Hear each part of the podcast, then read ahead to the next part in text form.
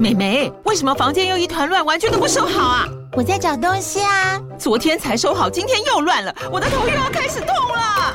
妈咪，我是在找虎标白色万金油啦。阿妈都说头痛擦这个很有效，薄荷凉凉的，可以帮忙舒缓哦。妈咪，爱老虎油。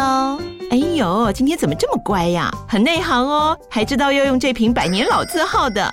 虎标在手，全家神队友。全台各大药局、屈臣氏、康氏美皆有贩售。贵属城自治地零一五七零二号，北市卫药广自治地一一三零四零二三四号。使用前请详阅说明书、警语及注意事项。Hello，我是阅读前哨站的站长瓦基，欢迎收听下一本读什么。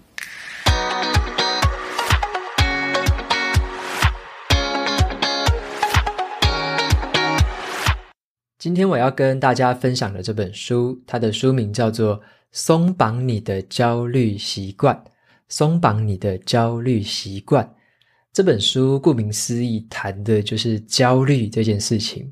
现代人呢、啊，我们常常都会遇到这种很焦虑的状态吧，像是在工作上面可能会有很大的压力，跟人际关系之间可能还要维持这样一定的关系。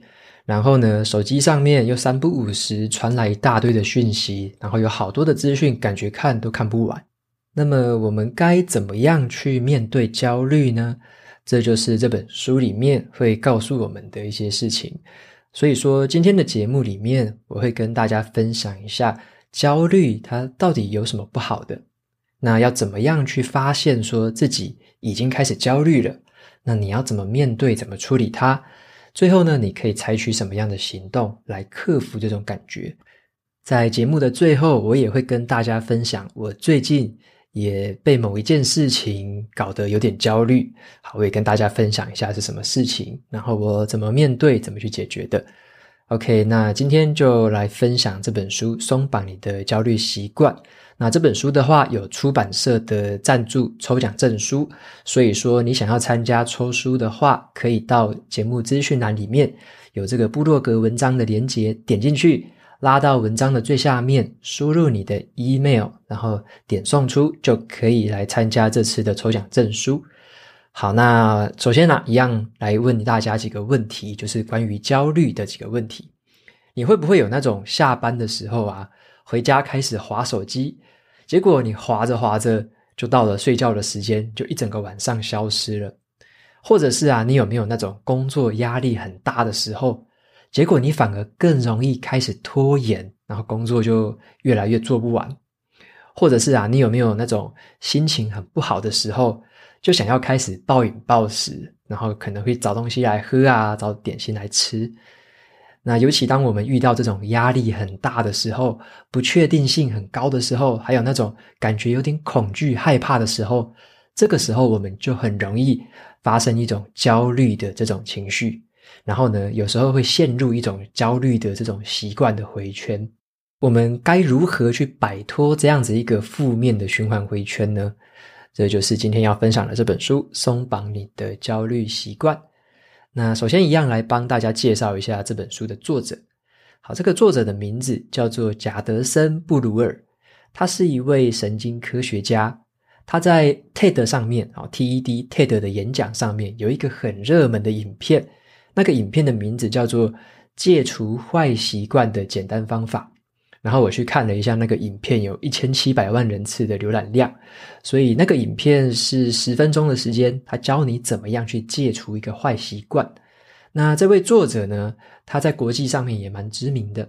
好，他就是用一个正念觉察的方式，好，他教导大家的是用正念觉察的方式。去戒断一些成瘾的症状，然后呢，去戒断一些这种暴饮暴食的状态，甚至呢，用正念觉察的方式去处理这种焦虑的情绪。所以在这本书里面呢，他就会用很科学的一个角度去描述了，其实焦虑还有习惯是有一定的关系的，这两个东西是密不可分的。而且呢，他证明了这个焦虑跟习惯的关系之后，他也提供了在科学上面很有效果的三个步骤，来帮我们化解这个焦虑的情绪，甚至是可以帮我们戒除掉坏习惯。像是第一个步骤，他就会教我们怎么样去厘清这个造成自己焦虑的这个习惯回圈。好，你的习惯回圈是什么？为什么这个回圈会造成你的焦虑？再来第二个步骤啊，他就会教我们说，怎么样用这个奖励的机制，很有系统的去把这个焦虑的问题解决掉。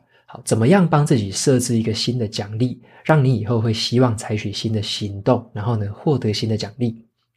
再来第三个步骤就是，怎么样用我们自己的这种神经系统的能力，去摆脱这个焦虑相关的习惯，然后呢，再养成一些可以带来好处的习惯。然后我在读这本书的时候啊，我感觉它跟我之前读过的另外两本书非常的类似，尤其是在前半段，大概前三分之一的地方，像是有两本书，大家可能也有听过，第一本叫做《原子习惯》，第二本叫做。为什么我们这样生活那样工作？这两本书一样都是谈习惯的。然后呢，他们有一些科学上面的理论跟科学上面的描述。其实这三本书都非常的雷同，但是呢，在前三分之一是比较相像。可是，在后面大概三分之二开始，这一本这个松绑你的焦虑习惯，它就开始有一点不一样了。好，它虽然说前面的逻辑跟这个。前面两本书是类似的，但是它从中间开始呢，它就会去教我们说，怎么样用一个正念觉察的方式来探讨，说自己在面对这种压力的时候，你产生的焦虑情绪，你该怎么样的去察觉它，怎么样的去观察它。那你观察之后，该怎么样的去把它厘清，怎么样把这个习惯回圈给画出来。最后呢，在后半部他会教你。怎么样用这个比较好的这种好奇心的心态，或者说是比较用一种关爱自己的一个心态，来去处理这种你面对的焦虑习惯。所以说这本书跟我之前读过那两本，它的一个差异就在于说，它更强调的是这种正念觉察的方式。好，那正念的话，其实我之前的节目有介绍过。简单来说呢，这个正念的英文叫做 mindfulness。Mindfulness，好，它是一个现在在国际上面，甚至在台湾都越来越流行的一个方法。正确的正，然后念头的念，好，那正念其实就是有点像是你在遇到什么情形的时候，你可以先深呼吸，然后呢，去观察当下。你对于这件事情的感受，去观察你的呼吸，观察你的脸部有没有发热，观察你的头有没有怎么样，观察你的嘴唇，观察你的呼吸，好，观察你的四肢，就是观察你当下的这个情况，去察觉你现在的这个感受。所以这个正念呢，它对我来说是有一点点像是退一步思考，或者说退一步观察这样的一个用法。那在这本书里面，他就强调了说，用这个方式，其实呢，能够帮你去处理这个焦虑的这个情形。好，那接下来的节目呢，我就跟大家陆续分享一些书里面的几个截取出来的重点。好，第一个就是说，焦虑的这种感受啊，它会夺走我们的一个掌控权。好，焦虑会夺走我们的掌控权。其实就我们人类的本能来说啦，焦虑它是一个很自然的反应。好，为什么说焦虑很自然呢？你可以想象一下说，你手边可能有一份工作，那这个工作它的截止期限快要到了哦。那快要到这个截止期限，你还没做完，你就感受到了压力，你好害怕没有做完哦。然后老板可能会骂你。那虽然说你这个工作都还没有做完，可是呢，你可能会感觉到说有点压力，有点害怕。这个时候，你可能就顺手拿起了旁边的手机。开始去滑 IG 啊，开始滑脸书，这个举动就转移了你的注意力，让你暂时的时候就有点像是缓解了这个焦虑的情形。结果啊，你的焦虑好像被你的分心所缓解掉了，你就误以为说你自己有掌控感，好像你已经解决了焦虑的这个问题。结果事实上，你本来要做的正事都还没有被解决，反而因为你的分心跟延误这件事情的时间。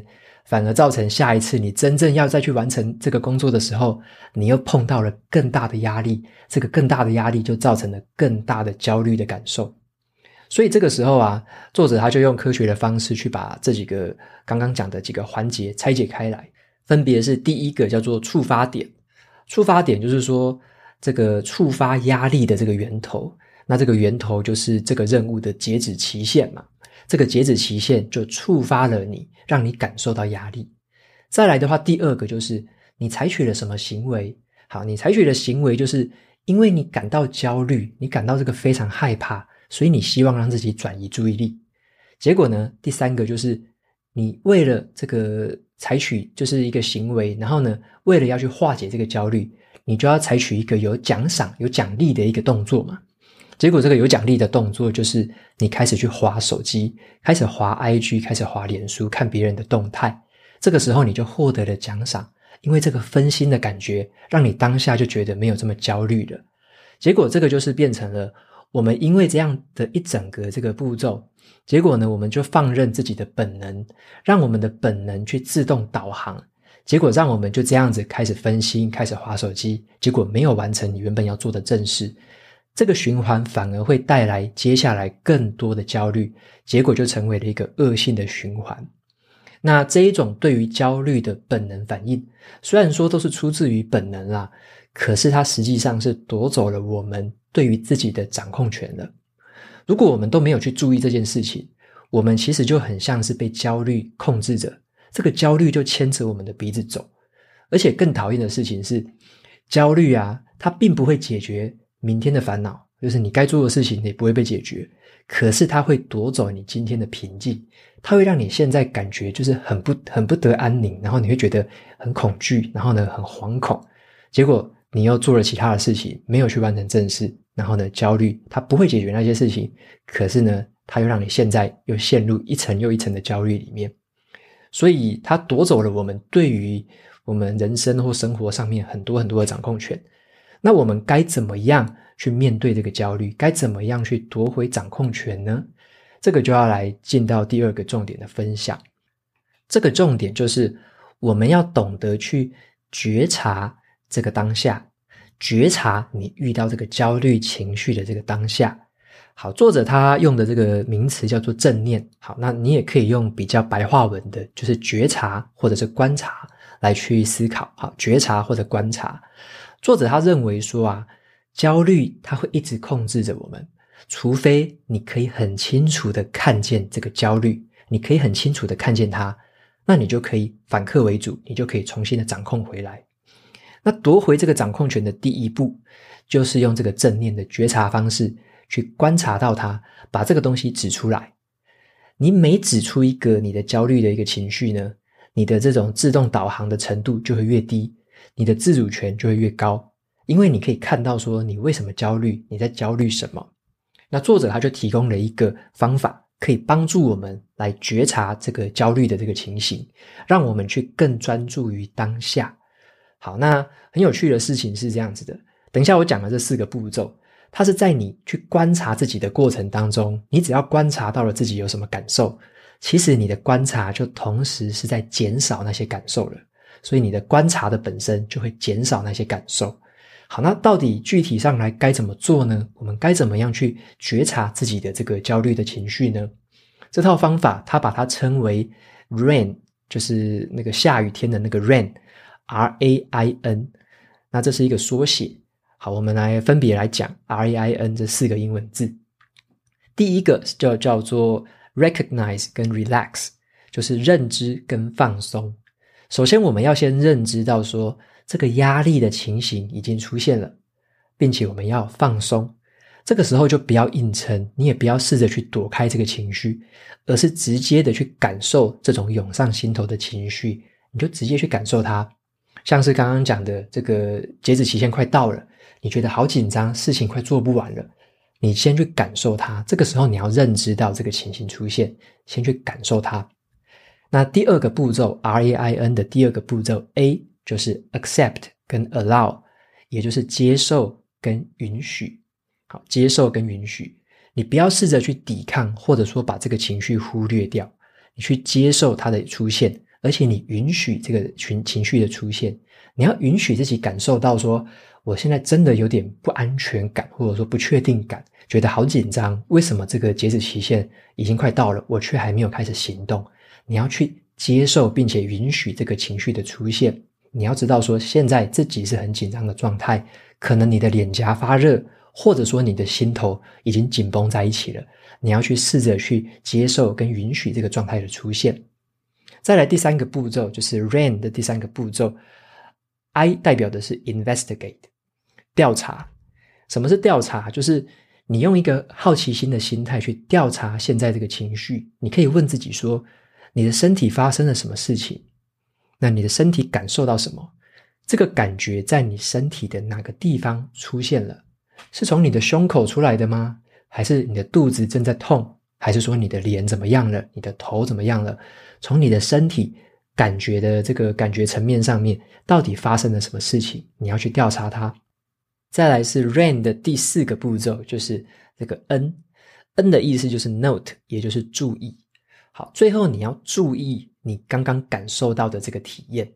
你要用一个很简单的形容词来描述这个体验，你到底感受到了什么？例如说啊，你可能会感受到说，我的这个胸口很紧绷，我的肚子开始烧，热热的这样子开始烧了，或者是说，诶，我的头脑开始发热。那有些人可能会觉得我的拳头开始紧握。这个时候的 N 就是你要注意，而且用一些简单的形容词去描述你当下的这个体验。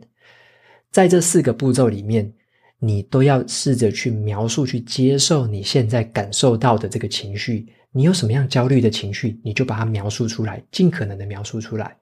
在这四个步骤里面，都不要让你的脑袋去想任何的解决方案，也不要去进入什么分析呀，不要进入什么前因后果之类的，都不要进入那一些东西，单纯的去描述现在这个体验就好了。做一个观察者的角色，单纯的去描述、去观察。那这个作者呢，他就有说，这样的一个过程，当你观察到了自己身体里面发生了什么事情，这个同时，你就是在减少这个情绪的这个强烈的程度了。所以说，你在观察的同时，你就是在减低这个焦虑的感觉了。另外啊，这个作者他也透过了一些临床的研究，他有发现一个现象，就是说，那些很忧郁的人。通常他执着的事情是在过去的事情，那比较焦虑的人，他会执着的事情是在未来的事情。所以说，我们如果太过于执着过去，或者说太过于去执着未来，你可能就会忧郁，或者是你会这个焦虑。那透过觉察这个方式，它会有效果，是因为说，它让我们把我们的心思专注于当下的自己。就是你关注的事情是现在，你不会再去担心说过去或未来怎么样。你先关注的就是你当下你感受到的所有情绪，你感受到的所有体验，你的身体感受到的所有体感的东西。OK，所以说这个差别就在于说，把过去和未来先放在两旁，先去观察当下。那这个东西的话，我就从书里面再截取另外一个重点来跟大家说明，就是。作者他说，如果你去练习觉察这样子的一个这个功夫的话，哈，你去练习觉察，常常的去使用，常常去觉察自己的话，你渐渐的会发现，其实你拥有一个选择的权利的，你可以选择怎么回应这个压力。好，作者他有一句话，我觉得说的很好的是说，觉察呢，就是学习如何对生活做出回应。这个回应的英文是 respond，回应，而不是去对生活做出反应而已。好，反应的英文叫做 react，它的两个差别就是这样。回应是指的是比较主动的，是你选择怎么样回应；但是反应的话，就是像是本能的反应，就是自然而然你本能第一时间的反应是什么？那就是有点像自动导航的这种态度。再进一步说明的话，就是。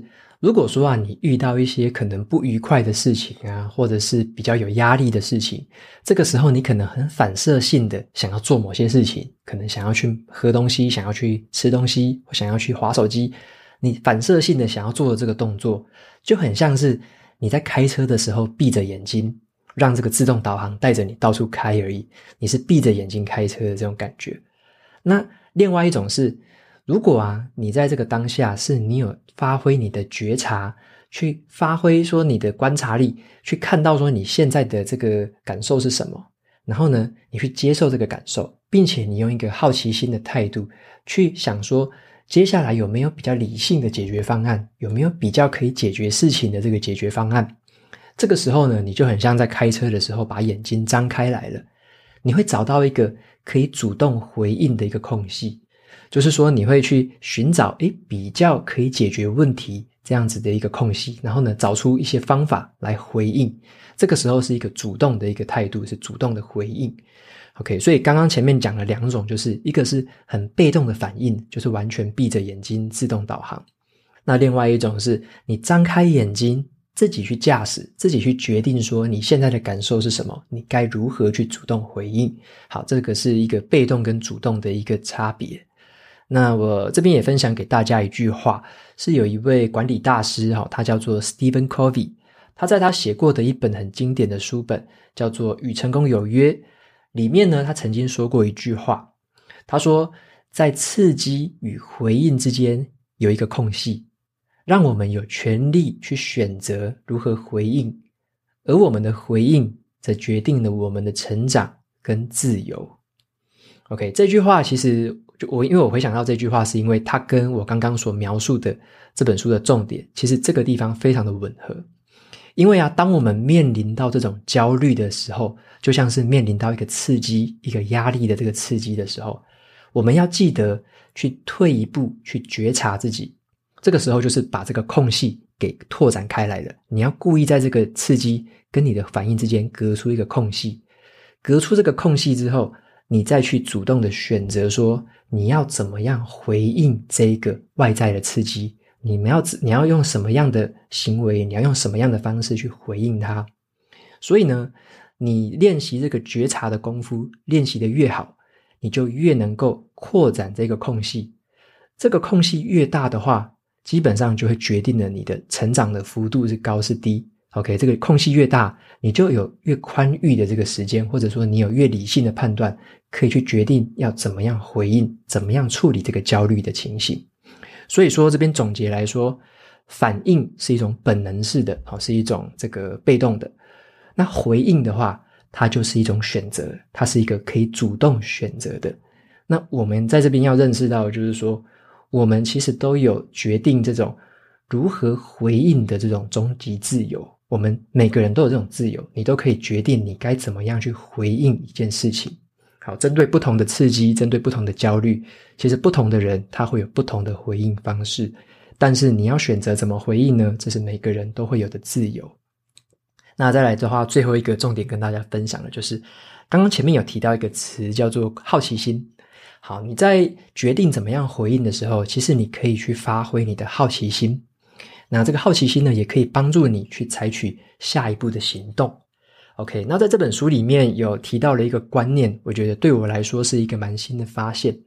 这个发现是这样的：以前我会觉得好奇心好像就是一种嘛，就是一种好奇心，就是我对于什么事情不知道，我想要去了解，这个就叫做好奇心。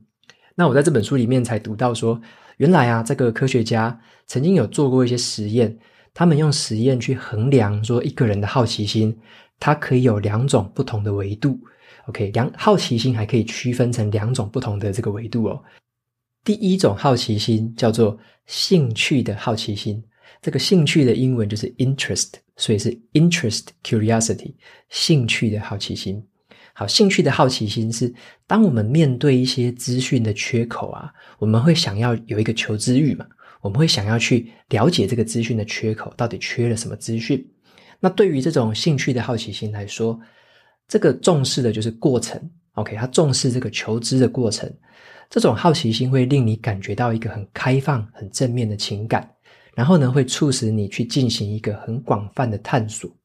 这种兴趣好奇心是比较倾向于这个精通导向的这个学习，就是你。你学习是为了精通一件事情，好，这个叫做兴趣好奇心。再来的话，还有第二种好奇心，这个好奇心叫做匮乏好奇心。匮乏的英文叫做 deprivation，好，deprivation。那这个匮乏好奇心，就是当我们面对这种一样是资讯的缺口，我们会感觉到有一点点不安全，有一点点这个不愉快，我们会觉得自己好像。一定要知道这个东西，我们觉得自己缺乏了这个知识，我们想要缺乏这个资讯，想要去知道，想要去补充这个资讯的缺口，这个叫做匮乏好奇心。那对于匮乏好奇心来说啊，你得到答案才是重点。那这种好奇心呢，也会让你去避免这个不确定性，你要避免犯错啊，然后你是针对特定的目标进行探索。这种匮乏好奇心是比较偏向于表现导向的这种学习方式。就是你之所以要学习，你之所以要去有这个好奇心，是为了让你的表现好，让你的结果，让你的成果好。所以这个是表现导向的一个学习。所以说，用前面的这个例子来说好了。前面有提到的是一个面对于这个截止任务的呃截止期限的这个任务。如果说你面对一个即将截止的任务啊，你已经很熟练的话，这个时候你应该用哪一种好奇心呢？好，如果你对于这个任务已经很熟练了。这个时候，你就可以用兴趣好奇心来面对这件事情。这个时候，就是你觉察之后，你可以去思考：既然这个东西我已经很熟了，我有没有这个方法可以用更有趣的方式来执行它，或者让自己探索不同的方法来执行它？好，不要跟以前一样哦。有没有不同的方法可以执行它，而且执行得更好？这个时候，你的目标就是让自己可以精通各种不同的技能。可以精通更多的技能，这个就是对于很熟练的事情，你可以用兴趣好奇心来面对。那第二种就是，如果一样是面对这种截止期限快到的任务，可是这个内容是你还没有那么熟悉的，可是你又必须在这个时间之前做完，你还没有那么熟悉的话，那你可以用第二种匮乏好奇心来去处理。这个时候，你就可以让自己试着去收集比较足够的资料，用一个很严谨的态度。避免自己犯错，OK？你要让自己说，我只能遵守一个完整的标准做法去做，我不要犯错，我要把它一次就做到位，OK？我要让我自己去遵循这个 SOP 去做。这个时候的目标是要让你发挥最好的表现，要让你发挥最好的成果，OK？所以你对于还不熟悉的东西，你可以用这种匮乏好奇心来面对，OK？所以说。同样都是好奇心啊，其实在面对不同的事情的时候，你可以展现出来的好奇的面向，或者说你采取的方法，也可以是不一样的。那但是总结来说啦，好奇心它会驱使我们去追寻新的资讯，采取新的行动。OK，所以这也是作者所提到的。当你觉察到自己的焦虑之后，可以退一步，创造这个空间出来，然后再用好奇心去好奇心去思考说。我该采取什么样的行动，会让我自己更充满动力？然后呢，可以真正的去解决问题。好，那以上呢，就是今天跟大家分享这个作者他所说到的这几个关于焦虑怎么处理、怎么察觉，然后呢，怎么样去用好奇心来去找到更好的解法。所以呢，今天分享的这本书就是松绑你的焦虑习惯。好，它就是有很多科学的一些证据，然后呢，用科学的角度去解析这整个焦虑的一个习惯回圈的过程。那里面还有很多，就是后半部都是很实际可以去执行的策略，教你怎么做，然后一步一步的告诉你该怎么样的这个照不同的步骤去执行。OK，那我在节目的一开始也有跟大家说，我最近有一件事情让我感到很焦虑啊。那这件事情呢，就是我正在写我的第一本书，所以我今年的话就一定会推出我的书。但是呢，我在写的过程中，我也感觉到有点焦虑，尤其是前阵子的时候特别明显。我那时候的焦虑有两个原因，第一个原因就是感到不确定性，我就很不确定说我写这本书。这个要读的读者到底有多少？会想要看这本书的读者有多少？我没有很确定。然后呢，我也不确定说，我真的是不是已经具备这个资格可以去写一本书了？好，这个不确定性。那第二个原因是因为有一点点的恐惧啦。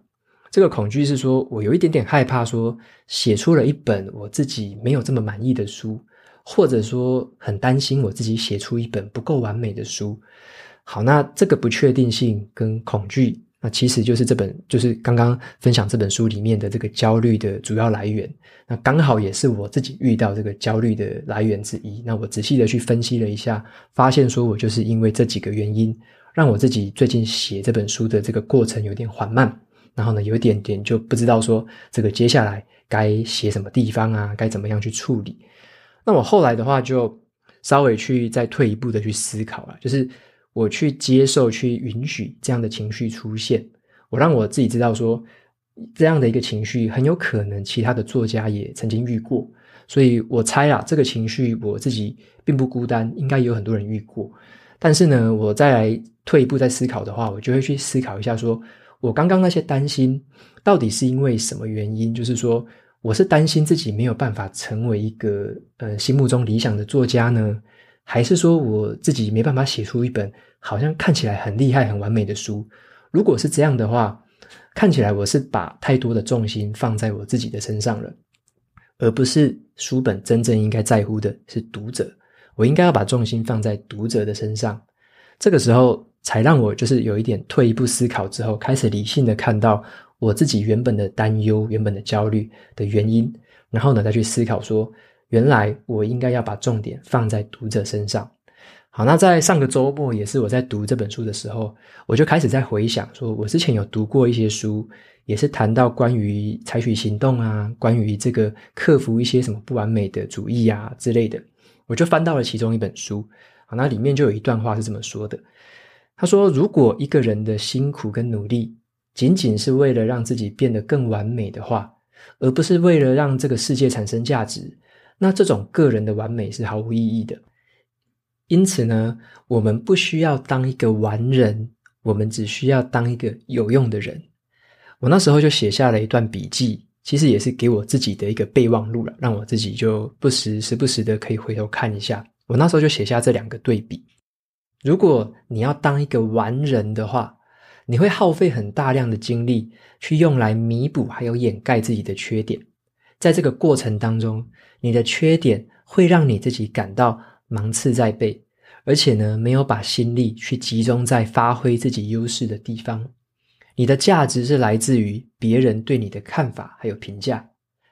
另外一个对比是这样：如果你当一个有用的人，你就会把大部分的精力都用在为别人创造价值，在这个过程当中，你的优点会让你感到活力充沛，你反而不会去耗费心思去管那一些不重要的缺点。你的价值是来自于你对于这个世界提供了哪些帮助。所以我自己就写下这段笔记，当然也是给自己看。所以我就重新设定了一下我写这本书的这个奖励，好，因为前面有提到嘛，要有一个出发点，要有行为跟奖励。那我就把这个旧的这个奖励、旧的思维把它换掉，换成新的奖励，就是不需要写一本完美的书，而是写一本有用的书。OK，不要写完美的书，而是写有用的书。那这本书呢，它应该要彰显的，并不是说这个作家有多么会写，他的文笔有多么好。这本书要彰显的，反而是。要透过浅显易懂的方式，把曾经累积在他身上的那一些前人的智慧，还有这个知识，写成故事，写成策略，写成步骤，然后再发表出来。好，这也是我对于自己现在这样的一个期许。那如果有在看我这个脸书粉砖的这个朋友，你或许会发现，说我最近都开始有在每一天都会发表一篇这个贴文，然后呢，大概就是一两百字的这个内容。其实这个就是我在写书的过程，我任何有写在里面的一些小段落，或者说一些新的发现、新的一些这个想法的连接、想法的延伸，我就把它发表在这个脸书上面。所以就一篇一篇的，每天我就强迫自己会一一直往前进，一直写，一直写。所以呢，你会看到说，最近我就开始每一天都会发表一些简短的文字。那这个就是背后的原因啦。那也希望说，透过这个方式，就让自己不要再这么焦虑，就开始放手去写，然后写出一个对大家会有用的书。好，这是最重要的。OK，那就跟大家分享一下今天这本书，还有接下来今年我会推出的这本书。好，那不止推出一本，我可能还会推出第二本。所以如果先顺利的话，我就会再继续写，就继续往下写，因为有很多东西想写，很多东西想要跟大家呈现的。OK，那今天的节目就先介绍到这边。接下来一样念一下 Apple Podcast 的这个五星评论。今天来念三个听众的留言。第一个听众叫做三宝妈 Shower，三宝妈 Shower，他说：“坚持优质不简单的瓦基。”他留言的内容是：嗯、选书精彩，然后观点精辟，加上 Podcast 声音好听。部落格的笔记整理得很精实，而且很美观。非常感谢瓦基的各种优质输出，在这个背后一定是付出非常多的努力。不知道你是否愿意分享你的成长过程？因为对于你父母可以如何教育出如此优秀的你，我真的很想学习。真希望我的小孩长大能像你一样优秀。虽然目前他们才五岁不到，那再次感谢你了。OK，非常感谢三宝妈 Shower 的这个留言，那也谢谢你的肯定跟这个对于这个节目的支持。你有提到这个成长过程，我先简单分享啦，之后有机会再讲比较细。简单分享就是，像我妈给我的一个教育，就是很明显的，就是她会告诉我说，你不能独善其身，像是。这个例子就是以前我在小学啊，可能身边会有一些朋友啊，比较爱玩啊，或看起来是比较这个派丽娜之类的。那可能很多家长会觉得说，诶，你就不要跟坏孩子在一起啊，或者说，诶，人家爱玩你就不要理他这样子。但是我妈她的教养方式是比较偏向于说，这个你要影响你周围的这个朋友，如果你可以影响的话，你必须要影响。而且呢，她也会主动的去帮忙，就是我身边的那些朋友，就她希望说我周围的人如果好。一起变好的话，那我当然也会变好嘛。那这样子的话，整个社会也变好。所以他的思想或他的一个给我灌输的一个教育是比较这种这个爱是比较普遍的，就是你会爱屋及乌这样的一个感觉。所以呢，我自己后来也是慢慢的潜移默化了。所以就是也呃好的话，不只是我自己一个好，我能够怎么样的也帮助到我周围的人，让周围的人一起变好。那当他们变好之后，他如果也有这样的一个信念，他也去帮助他周围的人。那才会这个影响力才会慢慢的扩散出去嘛。那当大家都变好的时候，整个社会就一起提升，那你自己当然也会变好啊。所以就是一个共好的概念。所以呢，大概就是这样的一个教养方式，让我自己到现在都还是有这样的一个这个核心的一个思想啊。那这是其中的一个。